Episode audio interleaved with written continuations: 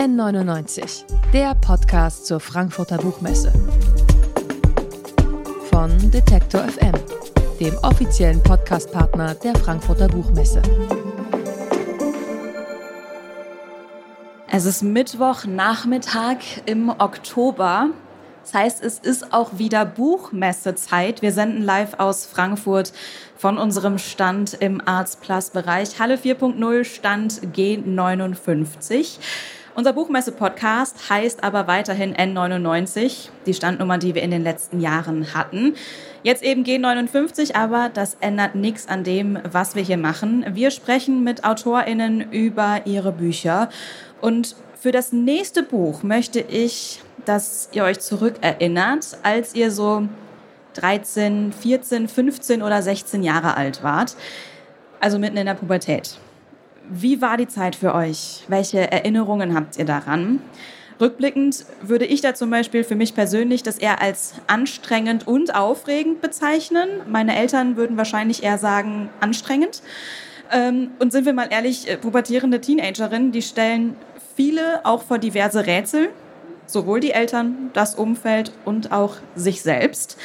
Aber es gibt Hilfe. Sheila Delis ist Gynäkologin in Wiesbaden. Sie betreibt auf TikTok zusammen mit dem Urologen Volker Wildkamp den Account Dr. Sex und klärt dort und auch auf Instagram über Sex, Sexualität und den weiblichen Körper auf. Sie wird in einigen Medien auch gerne mal die Lady Gaga der Gynäkologie genannt. Und sie schreibt Bücher über den fabelhaften weiblichen Körper. Ihr neuestes Buch heißt Girl on Fire, alles über die fabelhafte Pubertät. Und sie hat zusammen mit ihrer pubertierenden Tochter geschrieben. Hallo Sheila Delise. Hallo. Im Untertitel von Girl on Fire heißt es alles über die fabelhafte Pubertät, fabelhaft in Anführungszeichen. Es gibt sicher Frauen und Mädchen, äh, die da jetzt nicht zustimmen würden, äh, wenn du die Pubertät als fabelhaft bezeichnest. Was ist denn für dich so fabelhaft daran? Du hast es schon richtig gesagt. Also man braucht schon das, man muss das schon in Anführungsstrichen setzen, weil äh, es schon seltsam ist, die Pubertät. Ähm, Im Prinzip ist das ja schon eine äh, Metamorphose auch äh, für, für die Mädels oder für uns Menschen. Und ähm, wo man so ein bisschen das erste Mal auf Selbstfindung geht. Und wo es aber auch für uns Eltern und als Mütter eine Chance ist, mal zu entdecken, zu gucken, wer kommt denn da raus? Ja, wer, wer, wer krabbelt da jetzt raus aus, aus, de, aus dem, aus dem aus der Eierschale sozusagen. Ja. Wie war denn deine Pubertät? Welche Erfahrungen, äh, Erinnerungen hast du daran? Relativ schwierig, äh, weil ich habe alles besser gewusst als meine Mutter, völlig klar. Total klar. Und ähm, ansonsten war es recht schwierig, weil ich bin damals in meiner Pubertät bin ich nach Deutschland gezogen. Also es war so und so so ein großer Bruch. Und ähm, ja, und es gab viele Dinge, die, die man einfach nicht verstanden hat, auch die eigene Gefühlswelt und sowas. Ähm, und ich habe so ein bisschen das gehabt, was, glaube ich, ein sehr, sehr gängiges Phänomen ist, dass man so vor sich hin leidet und denkt, man leidet ganz alleine und sonst, ähm, wenn keiner versteht mich, und allen anderen geht es gut und nur mir, mir es schlecht. Ja, das ist, ja. Und wer war dir da eine Hilfe oder war dir da jemand eine Hilfe? Konnte dir jemand eine Hilfe sein oder war das lieber, ich möchte jetzt für mich alleine leiden? Also tatsächlich, also aus der Erwachsenenwelt niemand so wirklich. Ich hatte oder habe immer noch einen sehr guten Hausarzt, zu dem ich einen guten Draht hatte, aber so Mutter oder so war jetzt nicht so eine, so eine große Hilfe. Meine große Schwester hat mir da so ein bisschen geholfen, aber ansonsten habe ich sehr, sehr vor mich hingelitten, das ist richtig. Wie verlief denn dann aus deiner Sicht die Pubertät deiner Tochter jetzt? Die ist ja noch im Gange. Also die ist ja 17. ähm, man hat so das Gefühl, es sind jetzt mittlerweile alle Lämpchen jetzt online geschaltet, aber zwischendurch war es halt echt schwierig. Also äh, man muss sich das so vorstellen, wer Mutter ist, ähm, hat ein Kind, meint sein Kind zu kennen, und das Kind fängt an, sich zu verändern. Und die erste große Merkmal ist, dass es dich erstmal nicht mehr leiden mag. Ja, und das ist so ein bisschen, das ist erstmal so ein bisschen befremdlich.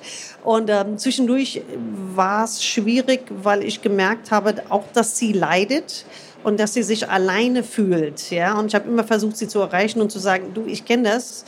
Ähm, und es geht auch irgendwie wieder weg, ja, aber es ist schwierig, weil in dem Moment erreicht man sie ganz schlecht. Also es ist, ähm, es ist schon eine dunkle Phase zum Teil. Also du wolltest helfen, aber genau. ging nicht so. Die, die wollen, also die, die, die, die sagen, die schieben einen von sich weg, aber eigentlich brauchen die in dem Moment noch mehr, dass man auf sie zugeht. Das ist so ein bisschen schwierig. Und dann kam die Idee, das Buch zu schreiben. Ja, das kam alles zusammen. Also ich habe ja vor, ich würde mal sagen, vor zwei Jahren mit Volker zusammen haben wir diesen TikTok-Kanal eigentlich nur versuchsweise aufgemacht. Dann probieren wir halt mal, gucken mal, was so passiert.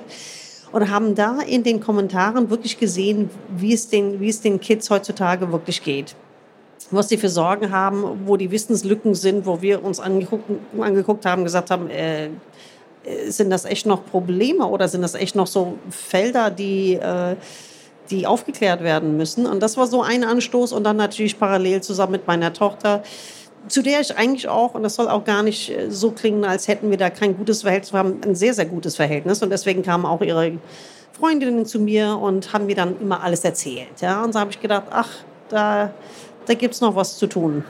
Ich finde, das merkt man auch in dem Buch. Es gibt ja auch dann immer wieder Parts, die von deiner Tochter dann äh, geschrieben genau. sind und man kriegt dann so ein bisschen Einblicke in Chatverläufe ja. und die Fragen, die ihr dann gestellt wurden, wo dann man vielleicht auch lieber mit wem Gleichaltrigen drüber spricht, der oder die dann gerade in derselben Situation ist und nicht unbedingt als erstes zu den Eltern rennt und dann mal fragt, so hier ist gerade irgendwas komisch. Ähm, Absolut. Kannst du mir mal helfen? Absolut, weil die Eltern sind ja selten in der Pubertät dauernd die Vertrauenspersonen, gerade wenn es um solche Sachen geht. Und ähm, mit Frieda ist es ja, also mit meiner Tochter ist es ja wirklich die Besonderheit, dadurch, dass halt jeder weiß, die Mutter ist Gynäkologin, haben die einfach, seitdem sie zwölf oder dreizehn ist, angefangen, ihr zu schreiben. Sag mal, was ist das denn? Da ist was in der Unterhose. Keine Ahnung, ja, also, oder ich habe ein Haar auf der Brustwarze, ist das normal, ja, und solche Sachen. Und die immer aus ihrem, Mama, die so und so hat ein Haar auf der Brustwarze. So. Also sie war da immer so ein bisschen dazwischen geschaltet. Ja. Und ähm, so entstand auch die Idee, auch dann einfach die Dinge aus ihrer Sicht. Na, wirklich die, die WhatsApp, also es sind jetzt keine Original-Chat-Verläufe, das wäre ja dann auch Verletzung der Intimsphäre, aber beispielsweise Auszüge. So hätte es ablaufen können. Ja, genau. Von welchen Erfahrungen, welchen Fehlern erzählst du denn zum Beispiel in dem Buch? Was hätten dann zum Beispiel Eltern von Teenagerinnen besser machen können? Wenn du jetzt so mal zurückblickst? Ähm, grundsätzlich ist es so, dass wir natürlich mit unseren eigenen Erziehungsmethoden, wir kommen ja ein Stück weit, sind wir auch Kinder unserer eigenen Eltern. Das heißt also, die eigenen Erziehungsmethoden, die wir selbst erfahren haben, die geben wir gern weiter. Und die Klassiker waren ja solche Sprüche wie, solange du in meinem Haus wohnst und deine Füße unter meinem Tisch hast, hast du zu tun, was ich will und so weiter und so weiter. Und so ein bisschen die Vorstellung, dass man sehr viel regeln kann über Strenge und Disziplin. Und ähm, bis zu gewissen Grad ja, aber bestimmt nicht alles. Und gerade auch beim Teenager, was sich, was ihre eigene Identität sucht und das wirklich auch irgendwo einen Anschluss sucht außerhalb der Familie und auch gleichzeitig in Situationen reinkommt, die vielleicht gefährlich werden können, ja, und die Blödsinn anstellen, ist es unheimlich wichtig, diese Verbindung zum Kind aufrechtzuerhalten. Und das bedeutet, dass man Einlass braucht in ihre Welt, ja, und das geht nur, wenn die Tochter einen vertraut. Ja, und wenn man ständig irgendwie schimpft und sagt, nee, keine Ahnung, deine Freundin ist doof, weil ich glaube, die raucht oder keine Ahnung was, ja, oder dann, dann, ähm, dann denken die, nee, Mama versteht das nicht, die reagiert immer so komisch, ich erzähle lieber gar nichts mehr. Und äh, das, das wird dann ein Problem.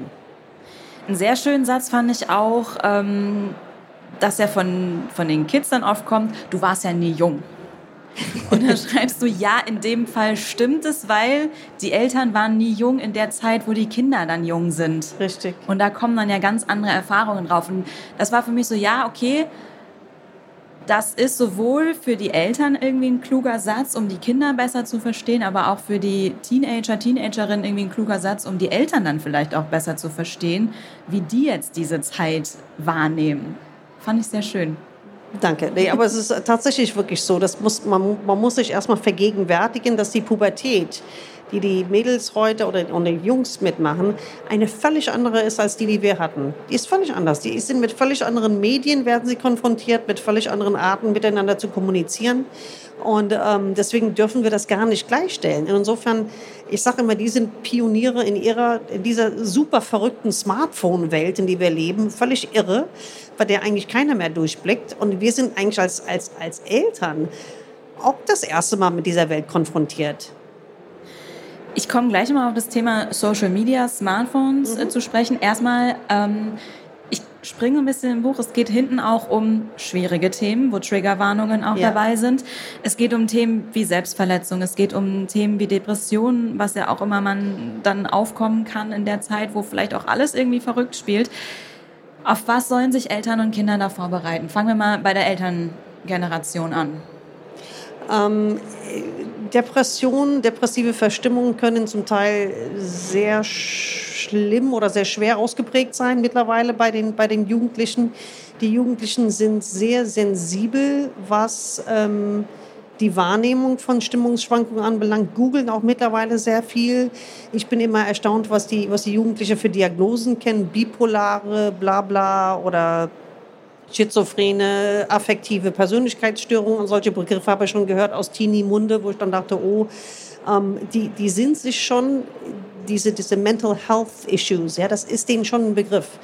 Und ähm, die befassen sich schon damit und sie machen sich Sorgen. Bin ich das? Habe ich das? Und so weiter und so weiter. Aber es gibt schon Dinge, die man beachten sollte und wo man ein bisschen hellhörig werden kann. Ja, es ist schwer, das jetzt in einem zusammenzufassen, aber es ist schon, äh, die nehmen schon zu, eher diese, diese, diese Geschichten und es ist wichtig, ähm, da die Kommunikation aufrechtzuerhalten. Also zwischen Eltern und Kindern? Absolut, ja. Mhm. Und auf was sollen sich Teenagerinnen dann gefasst machen? Das Buch richtet sich ja auch einmal zu sagen an Teenagerinnen. Es geht um die richtig. Pubertät von, von den Mädels. Von genau, Mädels, richtig, genau. genau, genau. Also die Jungs konnte ich jetzt nicht so bearbeiten, weil es einfach ehrlicherweise nicht mein Feld ist. Ich bin ja Frauenärztin und nicht, nicht Jungsarzt. Ähm, ich glaube, es ist unheimlich wichtig, einfach für Mädels zu wissen, dass das, was sie gerade erleben, dieses sich selbst nicht wiedererkennen, dieses sich selbst nicht mögen, dieses, dieses Gefühl auch ähm, nutzlos zu sein. Ja, das haben ja viele, viele Mädels haben wirklich, und gerade Teenager haben das Gefühl, ich, ähm, mein Leben ist nicht wichtig dass ganz viel davon nicht, ähm, obwohl es weh tut, obwohl die Erfahrung real ist, ist es nicht wirklich reell, weil es ist das Gehirn die Gehirnchemie, was einfach oft nicht stimmt. Das heißt nicht, dass die Erfahrung nicht wehtut, das heißt nicht, dass die Erfahrung nicht ernst zu nehmen ist, aber es hilft manchmal, wenn die Mädels wissen, okay, es ist mein Gehirn, das spinnt einfach gerade, weil es umgebaut wird. Das war mir eigentlich ein wichtiger Message. Weil es ist schwierig. Ja, es ist schwer, wenn man was, äh, was am Hirn hat. Fand ich auch ein schönes Bild, dass das Gehirn umgebaut wird. War mir auch tatsächlich dann gar nicht so klar, was da auch alles im Gehirn in der Pubertät passiert ist also bei mir passiert ist, bei anderen noch passiert. also da, da ähm, bist du nicht alleine. Ich finde es auch ganz wichtig auch zu erwähnen, dass wir das auch im Studium jetzt nicht gelernt haben. Deswegen war ich überhaupt null darauf vorbereitet, dass das Gehirn von Teenager unregelmäßig umgebaut wird und unregelmäßig wächst. Also in den Jahren so, ich sag mal grob zwischen 12 und 17 passieren ähm, Wachstumsvorgänge, die unkoordiniert sind. Ähm, man kann sich das vielleicht so ein bisschen vorstellen. Manchmal sieht man pubertierende Jungs, die irgendwie riesige Hände und Füße haben und eine riesige Nase und der Rest ist irgendwie noch so ein kleiner Junge. So ein bisschen ist es wie im Gehirn. Ja, das da, der, untere, der Untergeschoss fängt an zu wachsen, der Obergeschoss ist irgendwie noch Kind. Und häufig ist es so, dass der Bereich, der für Impulse zuständig ist, extrem zunimmt an Sensibilität, während dieser Bereich des Gehirns, was für Vernunft zuständig ist und für rationales Denken und für Abwägen der Situation, all diese Dinge, völlig offline noch geschaltet ist. Das heißt, die Teenies können mit ihren Gefühlsausbrüchen überhaupt nicht umgehen und verstehen selber nicht, was gerade mit ihnen passiert. Und das, das finde ich wichtig zu wissen. Ist das so eine der größten Herausforderungen, würdest du es als eine der größten Herausforderungen sagen, worauf sich Eltern einstellen müssen, wenn ihre Kinder in, der, in die Pubertät kommen? Sicherlich eins, ja, weil man muss ähm, seine eigene, wenn man das erlebt, wenn das Kind einen anschreit, sich völlig daneben benimmt äh, und äh, wirklich respektlos auch zum Teil dann wird, dass man auch sich ein bisschen daran erinnert, die können ein Stück weit nicht so viel dafür. Natürlich muss man sich nicht jede Respektlosigkeit gefallen lassen, das ist auch völlig klar, aber nicht alles so persönlich nehmen. Das ist manchmal ist es nicht, wenn man irgendwie die, die Erziehung irgendwie total verbockt hat oder sonst irgendwie was falsch gemacht hat, sondern ein Stück weit ist es auch normal. Muss es denn so sein, dass es in der Pubertät zwischen Eltern und Kindern dann kracht? Nein, es gibt ja, nein, es gibt ja alles. Es gibt ja, es gibt ja Leute, es gibt ja soll ja Familien geben, wo alles immer super harmonisch ist und alles ist toll, ja, so wie eine, wie eine, wie eine Margarine-Werbung. Keine Ahnung. Also soll es ja geben. Aber ich glaube, ähm, ein bisschen stürmische Zeiten in der Pubertät sind normalen, gehören zum Wachstum ein bisschen dazu. Und ich sage auch immer mit den Erfahrungen, die die Kinder in der Pubertät machen, die wollen wir alle als Erwachsene nicht hören. Ja, wir wollen nicht dass unser Kind mit 16 irgendwie äh, sich eine Flasche Wodka besorgt, von irgendwo in sich einen Startpark sitzt und anfängt zu saufen. Ähm, aber diese Dinge passieren, weil das sind Dummheiten und das sind dumme Fehler, die man halt macht in der Jugend. Das, das ist einfach so. Die ja. man vielleicht auch einfach mal machen in muss. Maßen machen muss. Ja, ja, eben. Das ist ein Teenager, das ist fast ein Job von Teenager, Fehler mhm. zu machen. Ja, die, die müssen Fehler machen, weil dann merken die erst, okay, das war dumm, das mache ich nicht wieder. Ja? Wie das einmal auf die heiße Herdplatte packen. genau, richtig, genau. Es ist jetzt auch viel Einblicke so in die Beziehung zwischen Mutter und Tochter. Mhm. Wie sieht das denn bei Vätern aus? Wie gut kommen die zum Beispiel mit der Pubertät ihrer Töchter dann klar? Kannst du da aus Erfahrungen berichten? Also Erfahrungen berichten? Ja, ähm, jein, also ohne dir jetzt zu viel, zu, zu, viel zu verraten über, über unsere Verhältnisse. Aber ähm, generell ist es so, dass Väter da eher mal ein Problem damit haben, wenn die Tochter das erste Mal einen Freund hat oder wenn die Tochter mal frech wird und man weiß zum Beispiel auch, dass es bei den Mädels ganz oft so ist, dass sie anfangen, sich ihrem Zimmer einzuschließen und die Tür zuzumachen. Und jetzt die Väter dann da plötzlich sich ganz viele Sorgen machen. Was macht sie da drin? Warum macht sie die Tür zu? Hat sie Heimlichkeiten? Was ist das denn? Ja, und sich was, was, dabei will sie einfach nur alleine sein. Sie will einfach nur Privatsphäre haben. Ja. Und, ähm, viele, viele Väter tun sich da schwer. Nicht alle. Es gibt ganz tolle Väter, die echt super locker sind und das eher mal gelassener nehmen und verstehen, aber manche wiederum nicht so. Und dann steht ja auch irgendwann so der erste Besuch äh, bei der Gynäkologin, beim Gynäkologen an. Mhm. Da würde mich dann einmal interessieren, wie findet man denn dann den passenden Arzt, die passende Ärztin für sich? Aus meinem Umfeld kenne ich das, viele sind einfach in die gleiche Praxis gegangen wie die Mutter. Das ist wahrscheinlich erstmal ein Anlaufpunkt, dass man erstmal irgendwo hingeht, wo vielleicht der Nachname bekannt ist, dass man einfach mal guckt, wie komme ich denn da weiter. Ist schwierig. Es gibt ja keinen Katalog, wo man, wo man gucken kann, wo ist der Fünf-Sterne-Arzt, wo gibt es denn nur den Drei-Sterne-Arzt. Das ist ja hochindividuell. Ja? Also am besten Freundinnen fragen ja, und, und einfach mal ausprobieren tatsächlich. Und dann einfach mal auch ohne Angst hingehen, war ja auch irgendwie Richtig. Also, ein Punkt im Buch. Was ich eigentlich immer, und das klingt super banal, was ich eigentlich immer als guten Anhaltspunkt finde, ist, sich wirklich die Homepage anzugucken, um zu schauen, wie möchte dieser Arzt nach außen wirken. Das sagt immer schon was. Hat er sich Mühe gegeben? Sieht es liebevoll eingerichtet aus? Solche Sachen. Das sind vielleicht so Anhaltspunkte. Ist natürlich keine Garantie, aber ist zumindest mal etwas. Du schreibst in deinem Buch auch, der Sexualkundeunterricht in Deutschland ist scheiße. So steht es da drin. Ähm, woran liegt's? Äh, ich glaube, da können die Lehrer nicht so viel dafür unbedingt, ähm, sondern das wurde, äh, es gibt einen Lehrplan, da müssen sie sich dran halten. Die, die deutsche Schule ist ja eine Behörde, ne? das muss man sich mal vergegenwärtigen. Also wie Arbeitsamt oder ja, Bauamt ist die deutsche Schule eine Behörde. Und ähm, deswegen sind die gewissen Regularien unterworfen. Und im Prinzip muss das ein bisschen reformiert werden. Also der Sexualkundeunterricht beispielsweise, finde ich, gehört eine Sonderausbildung dazu.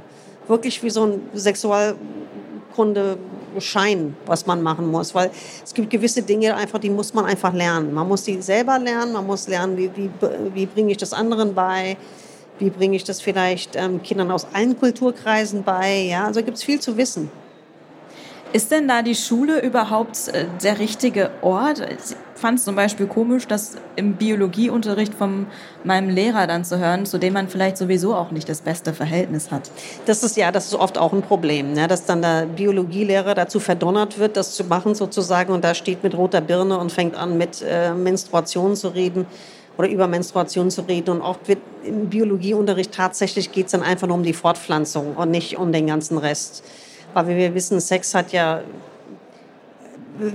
auch mit Fortpflanzung zu tun, aber es gibt ganz viele andere Felder, die die Kinder erst mal wissen müssen. Ja. Wird es irgendwie besser gehen? Hast du da einen Vorschlag? Äh, man müsste da tatsächlich in die Bildung investieren ne? und, und sagen, es gibt Fortbildung, es gibt Lehrgänge, man muss da vielleicht tatsächlich da äh, äh, einen Schein machen oder es sollte an jeder Schule einen Sexualaufklärungsbeauftragten geben, der dann auch ähm, beurlaubt wird, um dort äh, Kurse zu machen. Weil ich bin sicher, das Interesse ist da von den Lehrern auf alle Fälle. Aber man muss denen auch mal die Chance geben, ja. Ja, weil Schule ist ja eigentlich auch der einzige Ort, wo dann ja wirklich alle erreicht werden. Eben, ne? also ich meine, das ist ja, wir sind ja schnell, ich habe ja auch ein Buch geschrieben, glaube ich, ich glaube, mein Wortlaut ist, der Unterricht ist für den Arsch oder so ähnlich. Das soll ja gar nicht, so den Lehrer gar nicht persönlich nehmen, sondern ich weiß, sie können da auch ganz oft nichts dafür, aber wenn die Schule das schon nicht macht, ich dachte mir, es kann nicht sein, dass die Kinder sich an TikTok wenden können. Ich meine, wir sind ja dankbar, dass die uns so weit vertrauen, aber dass man so weit kommt, dass man sich tatsächlich anonym im Internet rumfragen muss, was normal ist, also das, das finde ich traurig traurig. Das finde ich, das könnten wir besser machen. Da sind wir beim Thema TikTok. Äh, du bist da auch mit dem Account Dr. Sex. Auch auf Instagram bist du viel aktiv und erklärst dann da ähm, wichtige Themen über Aufklärung, Sexualität. Ist das normal, wenn ich ein Haar an der Brust habe? Ähm, wie wichtig ist das Thema auf Instagram oder generell in den sozialen Medien? Es ist natürlich ein wichtiges Thema, natürlich. Es ist ähm, wichtig, ähm, vernünftig aufzuklären. Es ist wichtig, auf Augenhöhe aufzuklären. Es ist aber genauso wichtig, auch kompetent aufzuklären. Und ähm, deswegen ist es war es uns wichtig, auch das zu machen. Weil es gibt natürlich genug Leute, die was zu sagen haben im Internet, das wissen wir. Aber es ist wichtig, da auch die, die, richtigen, die richtigen Worte zu finden und auch ein paar Mythen mal aus dem Weg zu räumen. Passiert es immer, dass Teenager, Teenagerinnen da den, ich sag mal, richtigen Account finden für die korrekte, kompetente Aufklärung? Oder kommen die dann bei euch dann, wenn sie auf euren Account stoßen, auf deinen Account stoßen, mit Sachen an, so ich habe da und da gelesen, dass das und das passiert und du denkst dir nur, okay, da ist schon wieder so ein Mythos im Internet unterwegs, den es ganz schnell gilt es, aufzuklären. Es geht, es geht. Also ich bin bis jetzt, mir ist bis jetzt kein Account bekannt, wo was jetzt wirklich ein Bockmist irgendwie erzählt. Das ist eher was, was die sich untereinander erzählen. So Sachen von wegen, wenn du keine Ahnung, im Schwimmbad dich auf dem Handtuch von deinem Freund setzt, kannst du schwanger werden und so Kram. Ja, oder sitzt du sagst, was? Nein. nein, nein. Das sind dann die, die Sachen, wo es dann heißt, okay, da, da müssen wir mal einmal kurz da müssen wir noch mal, ja, da müssen wir noch mal wieder Video zu machen. genau, genau. Soziale Medien die spielen ja für Teenagerinnen auch generell eine große Rolle und da wird viel Zeit auch äh, verbracht. Ähm, inwiefern sollte das denn auch mal von Eltern, aber auch vielleicht unter Freundinnen reflektiert werden, was man da alles sieht auf Instagram, bei TikTok? Also ähm, meine Tochter ist ja auch im Rahmen äh, des Buchs interviewt worden und die haben, jemand hat sie gefragt, was glaubst du, woher diese ganze Body-Shaming-Feelings herkommen, dass die Mädels sich schämen wegen ihren Brüsten, weil sie sind heute zu dick, morgen zu dünn, morgen zu, ja, und übermorgen schon wieder so. Und sie hat ganz klar gesagt, äh, die sozialen Medien sind dran schuld. Social Media ist scheiße, hat sie, glaube ich, gesagt. Ähm, und es ist tatsächlich wirklich ein, ein, äh, wirklich ein Problem. Also mit dem, mit dem Einführen des Smartphones hat man die Pubertät der Kinder deutlich erschwert. Wir haben natürlich Vorteile, weil man auch gleichzeitig das als Medium nehmen kann, um aufzuklären. Aber ähm, im Grunde genommen birgt äh, die Nutzung des Handys sehr, sehr viele schwierige Themen und, und Problemfelder. Und trotzdem hängen wir alle dran. Trotzdem hängen wir alle dran. Ne? mir wäre es fast am liebsten, wenn man irgendwie den Kindern das nicht erlauben würde bis zum 20. Lebensjahr. Ich glaube, es wird uns allen wieder gut gehen, ja. Aber Wo wir dann aber wieder bei Strenge wären und Regeln, äh, die ja in der Pubertät vielleicht nicht immer so ja, nein, nein, nein, das ist meine Kinder. Wenn meine Kinder etwas an mir auszusetzen haben, sagen die, Mama, du hängst ständig am Telefon. Ich sage, ja, aber... Ähm, Kein ja. gutes Vorbild. Ja, ja, genau. Ja. genau so. Das ist nicht das erste Buch, was du äh, zum Thema Weiblichkeit schreibst. Du hast ähm, auch schon Woman on Fire geschrieben. Äh, da geht es um Frauen in den Wechseljahren. Wie schaffst du es, dass du dich an Frauen in den Wechseljahren äh, richten kannst, aber auch an Mädchen in der Pubertät? Ähm, das ist tatsächlich gar nicht so schwierig. Also äh, ist es ja, die Frauen in den Wechseljahren, das ist ja meine Altersgruppe und Pubertät ist die meiner Tochter und alles andere habe ich ja auch irgendwie dazwischen auch selbst durchgemacht. Und ich bin ja auch schon seit 20 Jahren oder sowas im Beruf. Also insofern, ähm, und ich habe ja Patienten, das ist ja das Wunderschöne an dem Fach Gynäkologie, ist, dass man Patienten immer aus allen Altersgruppen hat. Von 13 bis 93 fast, ja, also. Und alle sind begeistert. Naja, vielleicht nicht ganz alle, aber es macht Spaß Beim, beim Buch Unverschämt, alles über den fabelhaften weiblichen Körper, da geht es jetzt mal um alle Frauen, steht, deine Mission ist es, Frauen in die Geheimnisse ihres Körpers einzuweihen. Was würdest du jetzt so vielleicht zum Schluss einmal sagen, was wissen viele Frauen nicht über ihren eigenen Körper, sollten es aber unbedingt wissen? Ähm, die eigene Anatomie ist Frauen oft nicht bekannt. Äh, ich finde es unbedingt wichtig zu wissen, wie die Organe alle heißen und zwar wirklich, wirklich heißen, nicht irgendwie der mysteriöse Unterleib, sondern wirklich dann äh, genau wissen, wie alles heißt, wie alles funktioniert und was genau zum Beispiel bei einer Krebsvorsorge genau alles untersucht wird. Das finde ich sehr, sehr, sehr wichtig. Das wissen ganz viele nicht genau. Die denken, es wird irgendwie alles abgecheckt, aber äh, ist oft nicht der Fall.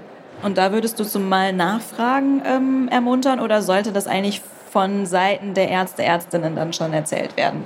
Ähm, eigentlich wäre es besser, wenn wir als ähm, Frauen gut gewappnet mit diesem Wissen schon zum Arzt gehen, dass wir genau wissen, was ist der Gebärmutterhals, warum ist der Abstrich wichtig, all diese Dinge. Also das finde ich wichtig. Äh, und dann ein paar andere Sachen, ein paar andere Mythen würde ich gerne mit aufräumen. Also zum Beispiel das Thema Schwangerwerden ähm, sind sehr, sehr viele Frauen suchen immer die Schuld bei sich, wenn sie nicht schwanger werden. Und dabei ist es fast in 90 Prozent der Fälle ist es ein männliches Spermiumproblem beispielsweise. Aber wir Frauen machen uns immer selber Vorwürfe, wenn es nicht klappt. Wie früh sollten wir das alles wissen? Oder ist es nie zu spät, das irgendwie noch zu lernen? ja, zu spät für Aufklärung, das ist immer so eine Frage, ja. Aber äh, also ich bin in den USA groß geworden und ähm, dort haben wir in der sechsten Klasse alle Organe schon mit lateinischen Namen gelernt und ähm, da kennt man sich auch eher mal aus mit allem. Ist man, ist es nicht so fremd? Ist es nicht so so ist es, äh, der eigene Körper ist nicht der Ausland sozusagen, ja. Das sagt Gynäkologin und Autorin Sheila Delis. Vielen Dank für den Besuch hier auf der Frankfurter Buchmesse. Dankeschön. Girl on Fire, alles über die fabelhafte Pubertät, ist im Rowold Verlag erschienen, hat 288 Seiten und kostet 16 Euro. Danke nochmal für deinen Besuch. Das ist ein Applaus wert. Dankeschön. N99, der Podcast zur Frankfurter Buchmesse. Von Detektor FM, dem offiziellen Podcastpartner der Frankfurter Buchmesse.